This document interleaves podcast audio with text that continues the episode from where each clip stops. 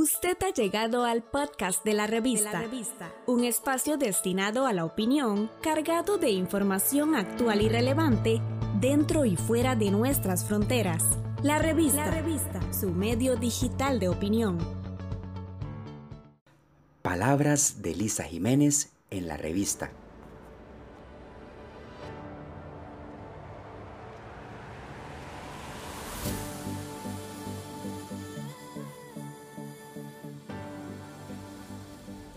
La misma soledad que acompañó a Van Gogh también acompañó a Freddie Mercury a lo largo de su vida. Sus biógrafos lo describen como una persona tímida, un hombre que a puerta cerrada escuchaba a Montserrat Caballé y acariciaba a sus gatos. Me invade un cuestionamiento quizá inútil, algo sin sentido práctico, pero divagar me da por lo menos cierta cercanía con otras realidades. Quizá Vincent y Mercury, a pesar de haber vivido en diferentes contextos históricos, compartían la luz y la sombra del genio creativo. En los dos sujetos hay un monstruo compartido y un desgaste inminente que conlleva la creación. Son creadores absolutos, poseedores de un vínculo sensitivo con un entorno que no es fácil de entender ni de explicar. Es cierto que Freddie Mercury en vida vio legitimado su talento y enaltecida su capacidad creativa, pero siempre hubo una constante, una insatisfacción indisoluble dentro de su propia condición humana que fue más allá de la legitimación artística en sí misma.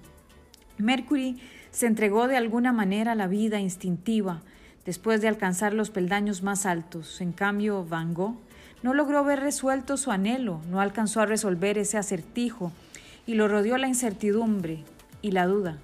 Quizá se pudo ir al otro lado con la esperanza de la siembra y la consecuencia de una posible cosecha, de manera que ese deseo no resuelto lo pudo haber causado más incertidumbre que dolor. Podría decir aún con miedo a equivocarme que los dos vivieron surcados entre el miedo y el deseo, el cuestionamiento y la respuesta.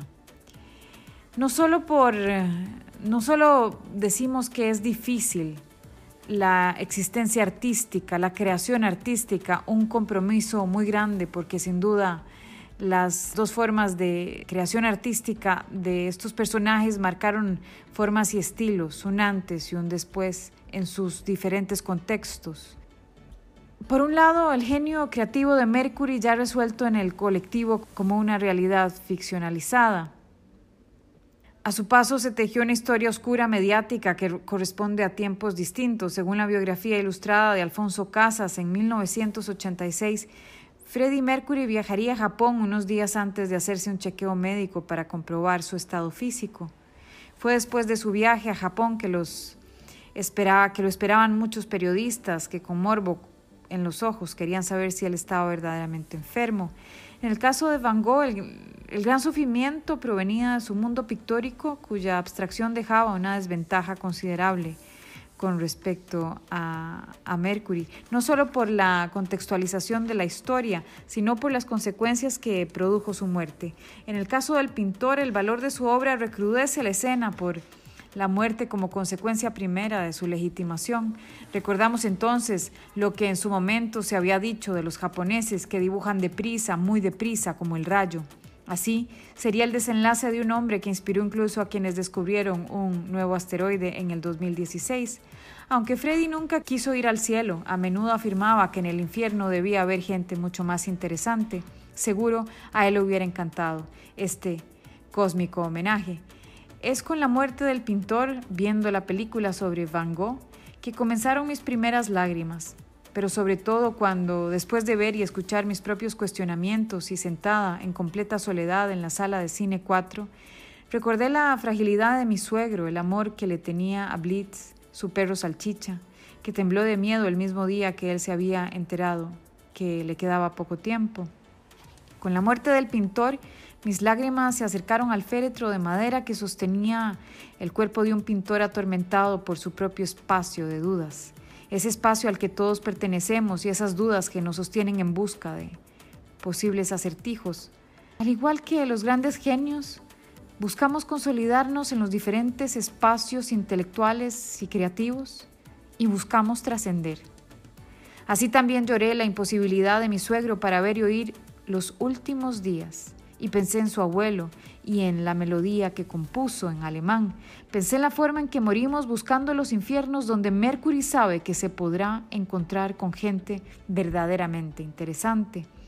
Quizá en el lugar donde desfilan los grandes hallazgos que deshojan las verdaderas fuentes, el motivo en la simpleza, entonces pensé en la madera, en el piano que tocó Mercury, en los pianos que fabricó mi suegro junto a su padre. Pensé en todos los instrumentos que arregló durante su vida, en el órgano con el que le cantó cumpleaños feliz a mi hijo y me prometí a mí misma escribir sobre lo sucedido. La purificación quizá haya sido alcanzada por el ritual en esencia tantas veces escrito y descrito. Los genios creativos son veloces, fugaces, desestabilizadores, figuran en la historia universal, pero sobre todo en el universo de las historias. Esos corazones en principio formados también formaron un sentimiento colectivo que logró resucitarlos. Alfonso Casas lo dijo en la biografía que escribió sobre Freddie Mercury. Nació tres veces. La primera con su verdadero nombre, la segunda como Freddie, la tercera como leyenda. En el caso de Van Gogh, fue un genio incomprendido en su tiempo y contestó a una realidad dentro de la ficción del filme cinematográfico. Cuando le preguntaron, antes de que le permitieran salir del lugar de reposo donde permanecía, si pensaba que Dios quería mantenerlo en la miseria con cuadros que eran horribles y que no había podido vender, él respondió con ingenio. Mi arte no es para la gente de este tiempo, vendrá la cosecha, mi siembra. Vincent, Van Gogh, fue siempre el futuro de la luz después de la luz.